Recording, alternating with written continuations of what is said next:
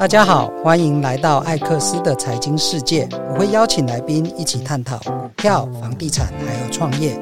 那今天呢，很高兴我们邀请到徐嘉欣嘉欣姐。那她是我房地产的老师，这个我要再度的强调。不 要这样讲，好惭愧呀、啊！因为我真的跟她学到非常多了。那今天的节目我们要请她来跟我们分享，是比较是跟市场面以及如何买到一间会赚钱的房子。这样讲是有点惭愧了，我觉得这一这一趴名媛应该才来教才是，因为我们自己在做哈，呃，其实实理论跟实作会有一些落差。你理论上面比较多的人，坦白说你会很害怕风险。那但是就像我们上次聊过的，如果大环境好，什么鬼东西都会涨。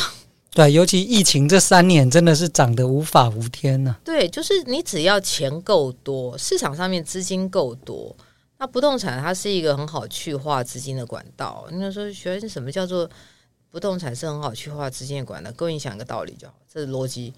我今天要是有个一亿的新台币，哈，那我去买不动产，是不是很轻易的就解决掉这一亿了？是，对吧？不用每天在那里烦恼钱要放在哪里，或是被定被通膨吃掉。那我一亿还可以拿去银行再借钱，就是买了房子嘛，再去借出来，可能借个八千万拿出来做其他事。好，但你一亿拿去买股票的时候，会发生什么事呢？第一个事情是你要是公司看得很精准，当然就就比如像逻辑投资这样，哈哈哈，哈上去了。但如果投资的不精准，下市了。啊，再倒霉一点呢，就是不然就买买买变成董事，哦，类似像类似像这样子。那这种这种对于台湾人而言的话，不动产它本身有它的一个需求性了，就是身心上面的身心基因里面的一些需求性。那也确实在实用上面，至少现在我们说少子化这个大浪来之前。哦，市场上面还会在不动产上面会有一些红利哦，只是说因为我们的法规等等，它现在把它整个去做紧缩，所以现在可以说随便买、随便卖、随便赚的时代是已经过去了。可至少是如果你买对了区域，它还会维持在一个水准，那也可以让钱比较不会被变薄。虽然我网会被网友干掉，但就是至少现在在这种。呃，大的资金行情之下的话，大家还是这样解读它了。对，那这样听起来就是买房子最重要还是 location 是最重要嘛？那这边你自己有没有什么挑选电梯大楼的一些心法？我大概有几个几个观察啦，吼，就是第一个，我自己不大喜欢户数太少的房子。如果说它在一百户以下的话，你要去想个道理哦。我一百户以下，我之后可能十几二十年之后换电梯。哦，然后你也许可能公共空间要整理哦，然后你老婆买包买包裹不想送到公司，你寄到家里，管理员只有六小时，请问这时你该怎么办？我之前有一个朋友，他买在内湖吧，他有一天他跟我聊，他那内湖那房子好像八年了，整个社区只有十几户，哇，那他管理费要怎么支付？他到后来，他们本来有建商在的时候二十四小时管理，到后来剩下六小剩下半天。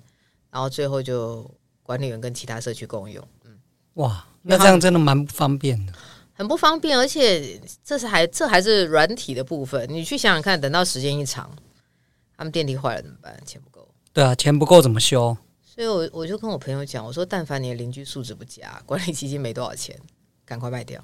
诶，那这样我要怎么知道这个社区是不是有管理基金足够？这个事情哈，你在看屋的时候，公布栏会有。嗯，我非常鼓励大家去看公布栏。就自从你讲了之后，所有人都去看公布栏，因为公布栏你一定会贴这个社区的收支。那你就去看几个事儿嘛，就是看第一个啦，看这个社区里面的的资金还是就是最后的社区的基金还剩下多少钱？那有些社区基金剩下什么十五二十万，哇，那根本就不够啊！修个电梯也要四五十万呢、啊。对啊，那你要换个电梯一百多嘞，所以这个光这个你就知道说，哦，这可能是个问题。然后你再看这个社区里面有没有很多人欠缴，那如果欠缴就两个状态，要不就是这社区里面有大家状况不是很好，要不就是这个社区里面投资客很多，因为很多投客都想要卖完之后再来结，是不是个让人觉得不开心的事？就反正社区营运不好也不关他的事。哦，所以这个是一个。然后你你再去看他细目，你看细目有没有一些乱七八糟诉讼？有一些管委会也很喜欢跟他修狗，或者是他们社区有什么问题跟他互告。你看有没有一些额外不知道、不清楚、奇怪的项目？那你大概就知道这社区管理的状况。所以以电梯来说，其实人人都想住电梯。对啊，新的跟电梯真的比较舒服啊。是啊，而且至少没有回家就是开心。嗯，可是说在维护上面来说，这我们说是软物业管理的这一块，它就会变成这个社区的灵魂。哦，那你的社区的邻居的素质怎么样？哦，那他会是你看不到的软实力。所以我有朋友他。很谨慎诶，他很谨慎，就他很喜欢某个社区，他就去租。刚好社区的，因为这种状况比较常发生在国宅啦，因为国宅几百户、上千户，总会有个几户拿出来租，他就去租。租了之后，大概这社区什么妖魔鬼怪，大小事都发生。你住一年，不要说是要住，你住三个月，可能就会知道这些事。哦，所以这也是一个一个方法啦。那。呃，我我是有跟朋友讲，就是你看一下大大楼哦，有一些小小的 sign，你就可以看得出这个大楼它的它的规划和它的大家的共识行不行？比如说，像现在台北市有很多的大楼哦，它就掉砖头，掉瓷砖哦。你是说那个外墙的瓷砖会掉下来？各位，瓷砖砸到人，先罚三十万哦，哦。那这个事情就他就是告诉大家，第一个，本社区管理不佳，住户觉得这样没关系。呃，坦白说啦，你拉皮蛮多钱的。啊，过去台北市政府有做过补助，就是你符合一个年当后，他你就可以拉皮，拉皮可以申请补助。他说拉皮申请补助，拉皮会很多钱嘛？各位，拉皮真的蛮多钱的。拉皮，如果你的大楼很大的话，我我们公司附近有一栋很有名的拉皮，把房价从六十几拉到九十几，哇，那很划算的，因为它投报率很高，它也搭到大行情，现在大一百多了吧？他们当初拉皮的时候是从呃，因为你你可能会想要知道说拉皮是不是都给是？跟你说，因为都跟它包括了重建、整建跟维护。重建就是打掉重脸，跟我们大家认知一样。整件就你拉拉皮干嘛一类的，好，啊，有些人说怎么为什么要整件？因为你现在房子打掉盖新的，虽然屋龄新，但你实际坪数比较小。有些人觉得舍不得，那大楼共识没有办法那么高的时候，有一些大楼会愿意用整件就拉皮的方式。那他们拉皮的方法，我记得那时候我听一个朋友讲，他就说那个拉皮的，他是从外墙进去，他顺便帮你把漏水做好，防漏水这个东西，他就外墙整个大整栋做好，整个拉皮。哦，所以这个又可以强筋健骨，再活一阵子。那还有就我就是那个就是维护啦，你周边的环境维护，它也算是都更的一个部分哦。所以，所以如果说是以像这种大楼的话，哦，那它也不都更，它就破在那儿。那除非你心里头会为了某些事情，哦，你就觉得得要住在这里，比如说。我小孩也是要读中正国中学区，我是不是得要放在那里？那你可能就忍一忍哦。那如果说不是，好，那或许对你来说，你可以有其他的其他的选择。因为以那样子的大楼而言，你住久了之后哦，但凡漏水这问题就会哦漏水，真的很困扰。漏水真的很烦，漏水漏水真的不好修啦，哦。嗯，那这个也是没有办法。我我那时候刚入行的时候，我师傅就跟我说：“你知道我房子为什么要叫老阿厨吗？因为就一直漏水，一直漏水，所以叫老阿厨。”哦，是是这样子哦。所以如果你买比较旧的房子，哦，特别电梯在，不管是电梯或公寓啦，哦，多多少少会有这个问题。然后因为大家跟邻居往来嘛，那大概也是稍微留意一下这个邻居的素质。哦，邻居的素质大概你。公共空间外的环境看一看，也大概知道邻居的素质在哪里。好，那对很多年轻人来讲啊，其实买房除了选地点之外，其实最困扰的还是自备款、投机款的部分。那能不能分享一下给一些年轻人建议，要怎么开始这一条路？我第一个一定要孝顺，然后我说为什么？百善孝为先，好吗？因为你若不孝顺，就你爸妈也你不孝顺，你如果有，因为现在这样讲啊，年轻人哦，多数还是要靠爸妈帮忙。嗯，啊，如果你对爸妈好一点的话，爸妈可能就尽量 support 你一点，那是一个啦。哈，而且就算好，就算你爸妈不 support 你，你也该对他好一点呐、啊。好不好？我觉得这是第一个啦，哈。然后第二个的话，是我其实蛮鼓励年轻人你做的一件事情，叫做先存再花。嗯哼，因为像很多年轻人，他先花再存，我一个月要存两万块，而且我花花花，哎，这个月又跟人家吃饭唱歌了，没钱了，这个月存一万三就好了。你先把两万块扣起来，你两万块你要去存股或什么，那不是我专长了哦。但是你去把它卡在什么地方都好。那你等到你卡了一个，比如说我们我们像我之前我朋友他们是用那个什么邮局的那个六年期的哦，就把它卡住哦。那亦或者是说你自己就是有一个账户，没有提款卡，也没有网络银行，钱就自己进去啊，强迫储蓄，这个也是一个选项。因为当你有一个比如说五十一百的时候，哎，你大概就会。渐渐的，就是开始有了，无论是看物，其实你大概有五十或一百，差不多就可以进去看了。哦，五十到一百就可以开始。哎，我有个朋友五万就去了，你说胆子大不大？五万进去，五万是去看预售屋还是看成屋？他去看预售了，售他也知道，嗯、因为预售这个妹啊嘛，年轻的妹妹也是年轻的妹妹，怎么会想要看老老旧的这种成屋？他还是想要去看新的漂漂亮亮的房子，就是我五万就进去看房子。我说哇，你你真的底气很够诶。哦啊！但是我们现在你如果定签开了，大概三十五十，差不多就可以让你、嗯、让你买到一间了。就是当然至少让让你订一户嘛。哦，那有现在有些公司有一些建商，它是工程期间零付款哦，那或者是说你可以选择呃，他的付款时间你就会比较有余裕。我我之前我有一个医生的同学，他那时候买一间房子，然后他就说，我现在是两快两千一千八啦，啊，自备大概要三层一千，那自备三层你就是六百嘛，好，他就说，哎呀，你知道六百叫我一次拿拿不出来，那分三年可以，对啊，好，就每个月还一点还一点，对，而且也是强迫储蓄哦，所以如果可以的话，就是呃，你要买房的第一件事情。就是一边存一边看。哦，那你也可以约中介去看，然后约带你爸妈去看。哦，然后假日可以看看接待中心啊，去聊一聊市况哦，这个其实对你会很有帮助，跟人家多聊天啊，多多交朋友。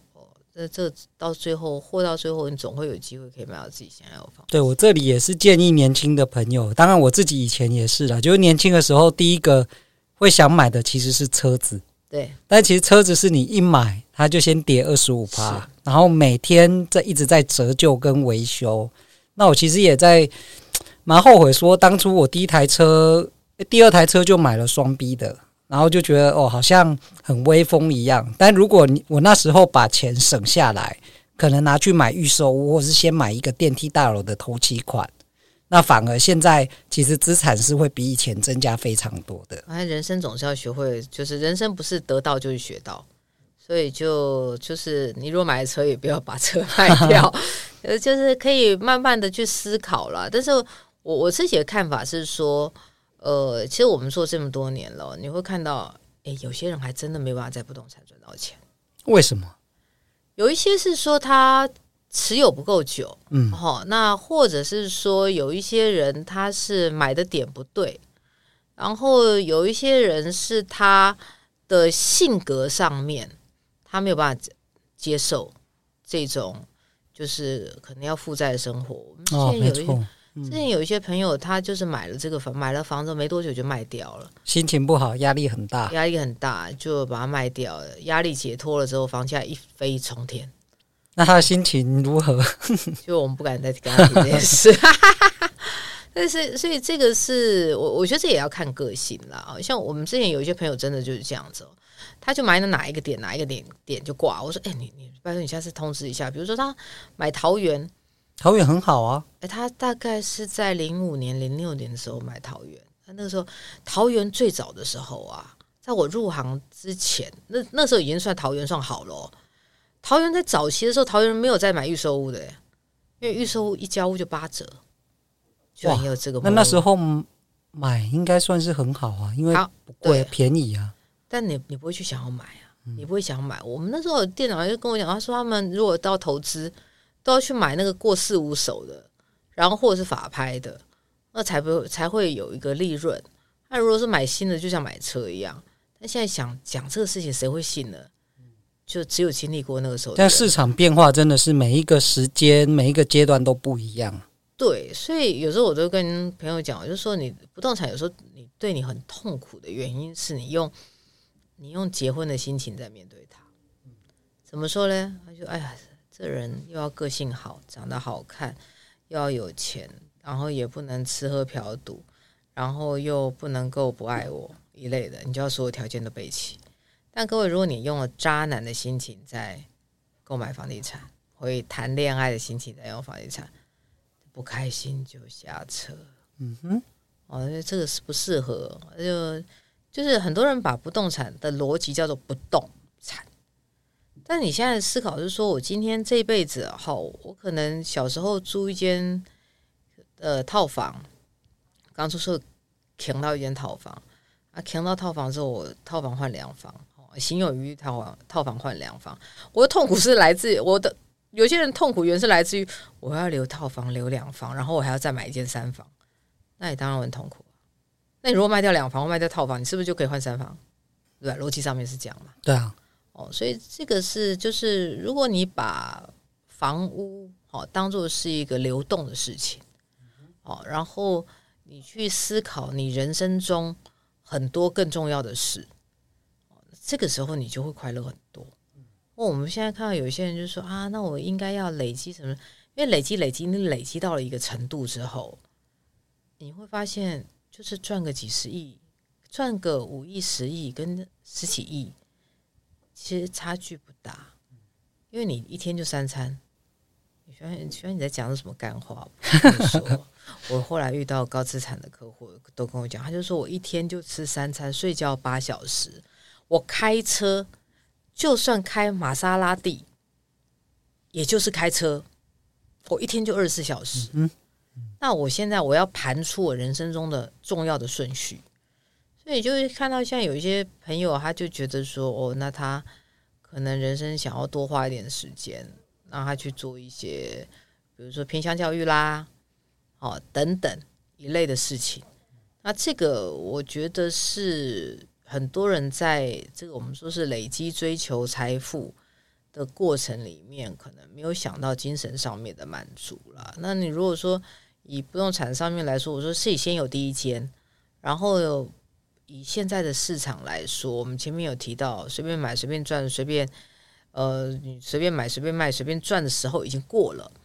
那与其这样子，你不如就就是选一个你喜欢的、适合的、持稳的，然后再来去做我们说是筹码上面的调整也好，嗯，哦，需求上面的调整也好，就选一个比较适合你的解决方案。嗯，对。那现在政府也推出了新清安，那你怎么看这件事？对市场有什么正面的影响？市场超正面的啊！自从新青安上路之后，本产业八月份的买那个交易量就喷出，大家都喷，就越来越好的状态，好到爆炸，好到大家本来以为我们我们其实所有人都认为二零二三年在年初的时候，大家都认为二零二三年要完蛋了啊，就忽然又好起来，后来就是因为一个新青安的关系又又好起来了。嗯，那这样三十年跟四十年的房贷，你会选哪一个？我这么老了，可能没办法选四十年。但这样说好，我后来跟大家的、跟年轻的朋友在聊一件事，就是说，其实你不要管三十年或四十年，当你用渣男的想法在搞、在弄房地产的时候，就没这个问题。嗯反正我都是要卖的。对。那我现在的问题是，第一个，好，我这个这个三十年到四十年，因为你你偷偷算起来，四十年的利息加上去一定比较多嘛。没错。那我这个四十年的时候，我我我中间我不是这第一个，我四十年我不可能，我不可能薪水都一直一样吧？是啊，我有没有可能先还本金？那我有没有可能卖掉？我房价有没有可能涨？所以如果说你现在可能年轻，好，那你我觉得你就选四十年，可以让你做四十年，你选四十年，因为你要花一些时间，你你要你不要把钱全部放在房房贷上面，你要有时有余裕去过日子，然后有余裕去提升自己，在未来你可能薪资成长，或者是说你整个人生机遇眼界不一样，你才会有那个本哦。而且你就付完付四十年，可以可能也许你付到第十七年哦，那你忽然之间就就状况很好了，然后或者是说你结婚了，搞不好你买了房，你看假设如果说他是三十岁买房子。缴了五六年，结果哎要结婚了，两房，然后结婚了两房撑一下，对，生小孩要换三房，生小孩换三房，四十几岁换三房，哦，那你你不就那房贷还在缴，但是房价涨啦，对啊，你就把房子卖掉，剩下让其他人去缴。哎，有些人会会问我说，哎，那那房贷这个事情。其实，如果说我们把通膨算下去的话，台湾的房贷成本真的超便宜的，嗯。所以就是从三十年、四十年讲，但如果你打算还完，嗯，那你就二十年把它还完。有能力就，如果是要持有一辈子，那就是赶快把它还一还。那如果未来是有可能转卖的，那其实就先选三十年，让你每个月的现金流压力不会那么大。是啊，就是不用太。担心就付不出来，或者什么什么什么一类，你一定会付出。对，那宽限期呢？三年变五年，那要用吗？宽限期，我觉得还是回归到你资金上面的运作啦。哦，比如说我前面装潢，我花那么多钱，我还要再尬房贷，那我不是没力了吗？嗯，哦，我我们之前有一些朋友，他比如说他保险业务，或者是说他房仲业务，他会用宽限期。嗯，因为他宽限期一到，他身上他就是用宽限期的同时，他要存钱。比如说，好，我可能我我还呃就一千万嘛，好，那我可能宽限期非宽限期的话，我贷五万，那不宽限那个宽限期一个月贷一万多，他至少存三四万下来，对，就这钱他不是拿去花掉，嗯，这钱是他先预先把它存起来，然后看他也许他就放在某一个会会增个两趴三趴的东西，然后到时候就是有一个本金。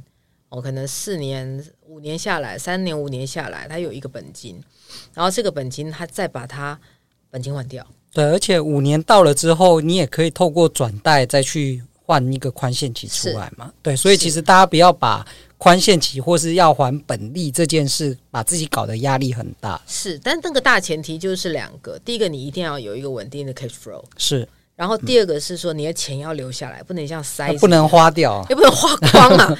好，这个这个是大前提，然后是有意识的让这个资金是流进流出，然后你有一些规划。是好，那最后问家请教嘉欣姐，就是怎么看明年的房市？明年房市我们上次问起来就是无聊啊。怎么说？这个是说明年看起来选完大高潮了，就会出现在选前、嗯、哦，选就是总统大选，因为大家会很担心。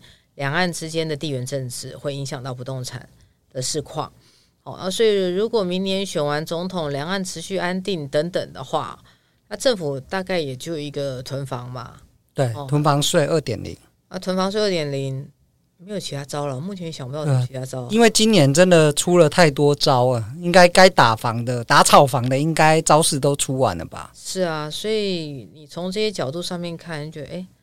诶好像也没有什么特别的技术了。那呃，普遍大家也认为明年的经济状况好一点。对，明年的 GDP 应该是会比今年还要再好了。而且台湾的出口好像是从十月就开始转正。是，所以所以如果你从经济的数字上面来看，明年的话也有一些风声说，是不是有可能有至少不升息。台湾是不升息，那美国可能会是在下半年有机会降息啊。是，所以如果是这样子的格局的话，好，那整个市况大概就是延续着今年下半年的这个基调这样子走。因为你目前现在看起来，该紧缩银根的也紧缩银根了，该征税的也征税了，该怎么该怎么样整人的也都整人了。哦，所以也就二零二四年大概就是一个。相对无聊的时候。但是二零二五年的话，我觉得会有比较多的变数啦。二零二五年，因为像国土计划法，二零二五年要上路嘛，哈，那它会影响到我们台湾现在农地的交易。然后再来的话，就是我们这近零排碳的政策，二零二五年碳税，碳税它可能有一些新的进展哦，那它也会增加营建业的成本。所以你从这些角度上面来看的话，呃，二零二，与其说二零二四年哦，它会不会有什么太大的变动？那不如就是说看二零二五年一些重大改变台湾不动产市场或者整个台湾经济结构的新的政策。它会牵动不动产产生什么样子的效应？好，那今天的节目就到这边。那个，谢谢嘉欣姐非常精彩的分享。啊，谢谢明月兄，谢谢大家。那如果大家有任何问题呢，欢迎留言告诉我们，我们都会一一的回复。那今天就到这边喽，拜拜。好，拜拜。